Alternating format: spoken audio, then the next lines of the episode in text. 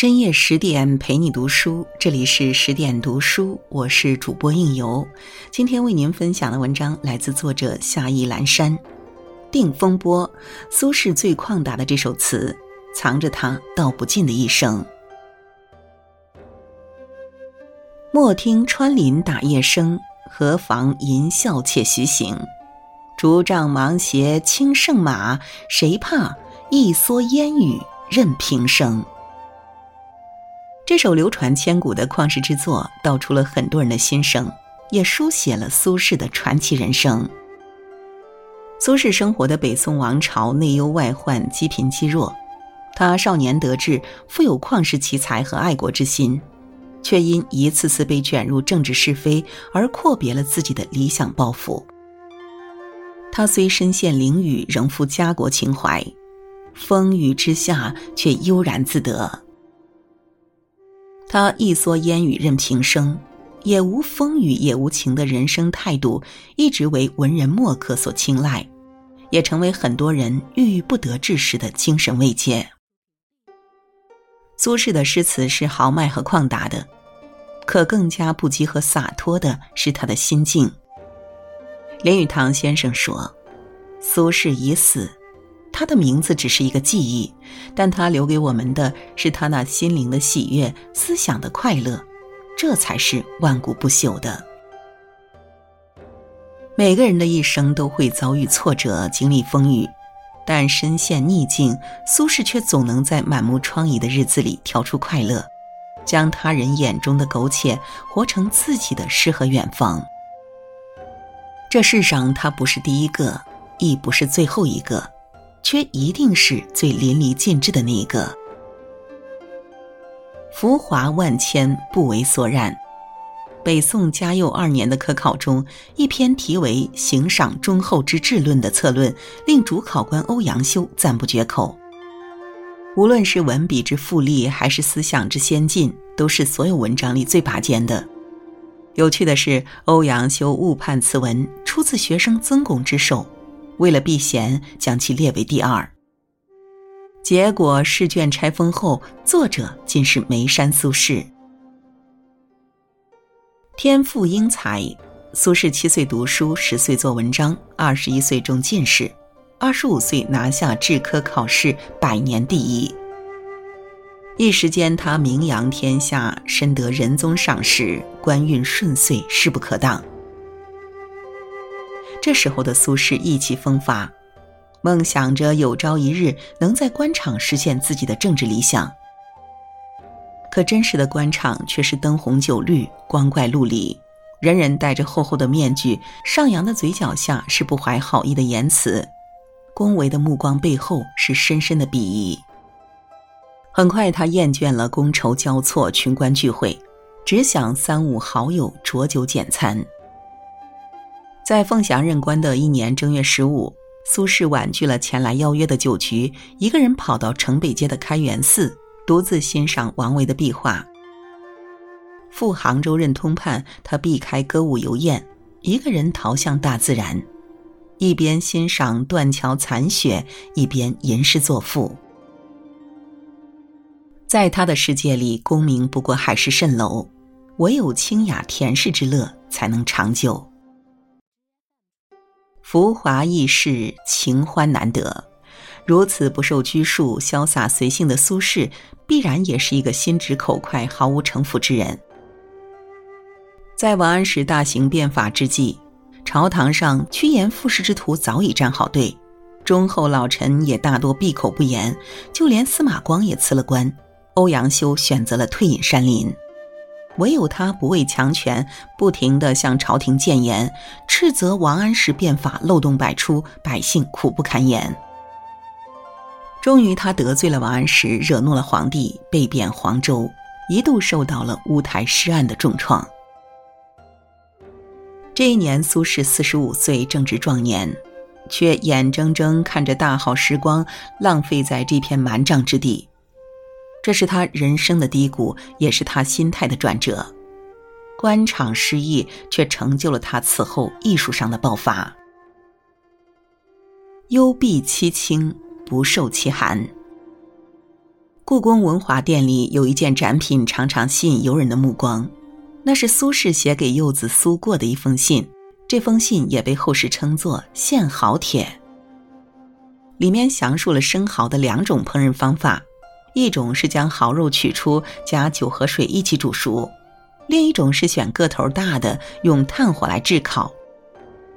信的末尾还加了一句特有的苏轼幽默：“恐北方君子闻之，争欲为东坡所为，求者海南，分我慈美也。”海南是苏轼的第三个贬谪之地，穷山恶水，荒无人烟，他却能悠然自得，苦中作乐，着实令人钦佩。苏轼曾这样总结自己的一生：“问汝平生功业，黄州、惠州、儋州。”乌台诗案后，他被迫离开京城，一生三次被贬，从此开始了颠沛流离的人生。先贬黄州，第一次经历人生的大起大落，苏轼在黄州熬过了漫长的心理调试，终于明白，所谓建功立业，并不一定要在朝为官，不在其位也可谋其政。他开荒地、盖茅屋、筑水坝、建鱼塘，不仅把日子过得充实，还改善了当地百姓的生活。他热爱农耕，自嘲东坡居士。闲暇时，他笔耕不辍，那首流传百世的《定风波》就创作于这个时期。在失去名利的苦难岁月里，苏轼用乐观与豁达，在心中点燃了一盏明灯，好让生活不那么苦涩。再贬惠州，古人一提起惠州，总会不寒而栗。清朝以前，那里人烟稀少，气候炎热，还常有猛兽出没，无人愿意前往。可恶劣的环境并未阻碍苏轼对美好生活的向往，因为阳光充足，这里一年到头甜瓜香果不断。苏轼不仅尝遍了当地的荔枝、龙眼、杨梅、柑橘，还留下了“日啖荔枝三百颗，不辞常作岭南人”的经典诗篇。在他人眼中，岭南是烟瘴之地，而在苏轼眼中，这里却为世外桃源。卒贬儋州，儋州就是今天的海南，在那里，东坡先生度过了一生最艰难的岁月。古时海南是一个远离大陆的穷苦孤岛，到了此处已贬无再贬，他却将此荒蛮之地当作第二故乡，办学堂、借学风，以致多少有志青年不远千里拜师学艺。苏轼北归后，弟子姜唐、左丞参加科考，成了儋州一百多年来第一位举人。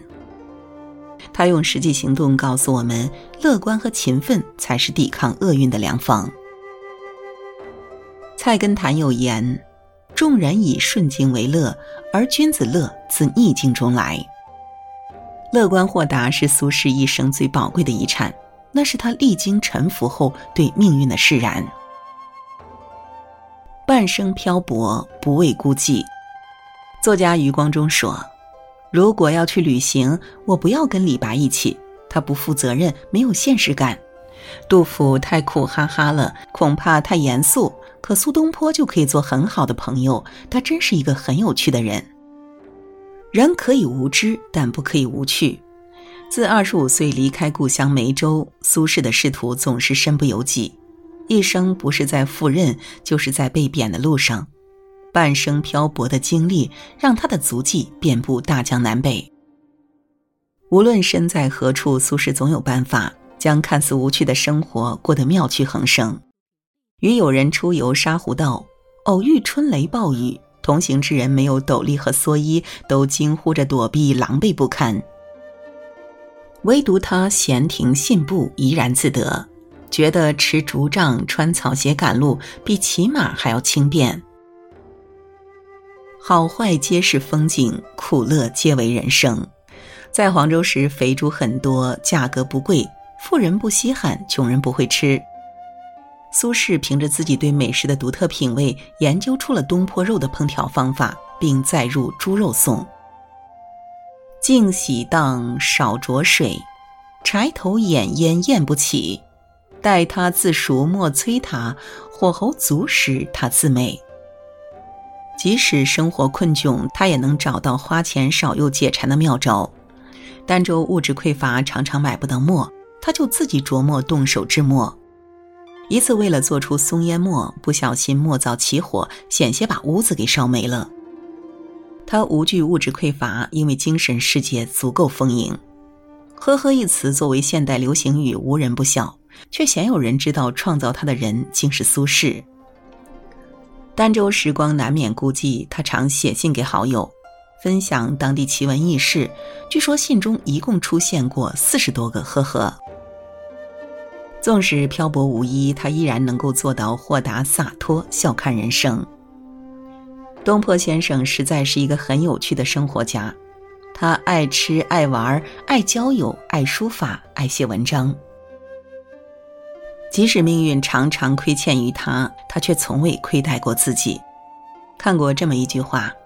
人生最重要的一项底层能力，就是无论身处何地，都能让自己快乐。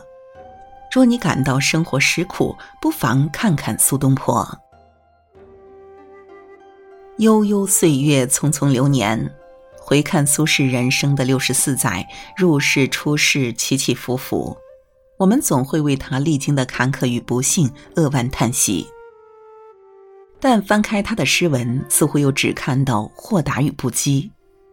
正是他性格里蕴藏着难得的气度襟怀，才为一代又一代国人提供了最深的精神抚慰。北大历史教授邓小南说：“我们与苏轼之间相隔近千年，但好像有一座精神之桥，让我们能心灵互通。和每个普通人一样，他也会烦恼和苦闷。”但他却能从另一种心境中获得解脱。身陷囹圄却悠然洒脱，漂泊半生却逍遥一生，满腹凄苦却不忘自我救赎。在漫长的岁月里，风雨常常不期而至，苏轼却不以为意。其实岁月就是一半欢喜，一半烦闷；生活也是一半明媚，一半阴霾。这就是每个人的人生，即使沿途风景各不相同，各自的精神炼狱却大致相同。平凡如你我，只有以旷达之心应人生万变，才能从困境中获得解脱。就像村上春树说的：“不必纠结当下，也不必纠结未来，人生没有无用的经历，所以我们一直走，天一定会亮。”何必苦闷纠结？想开便是雨后晴天。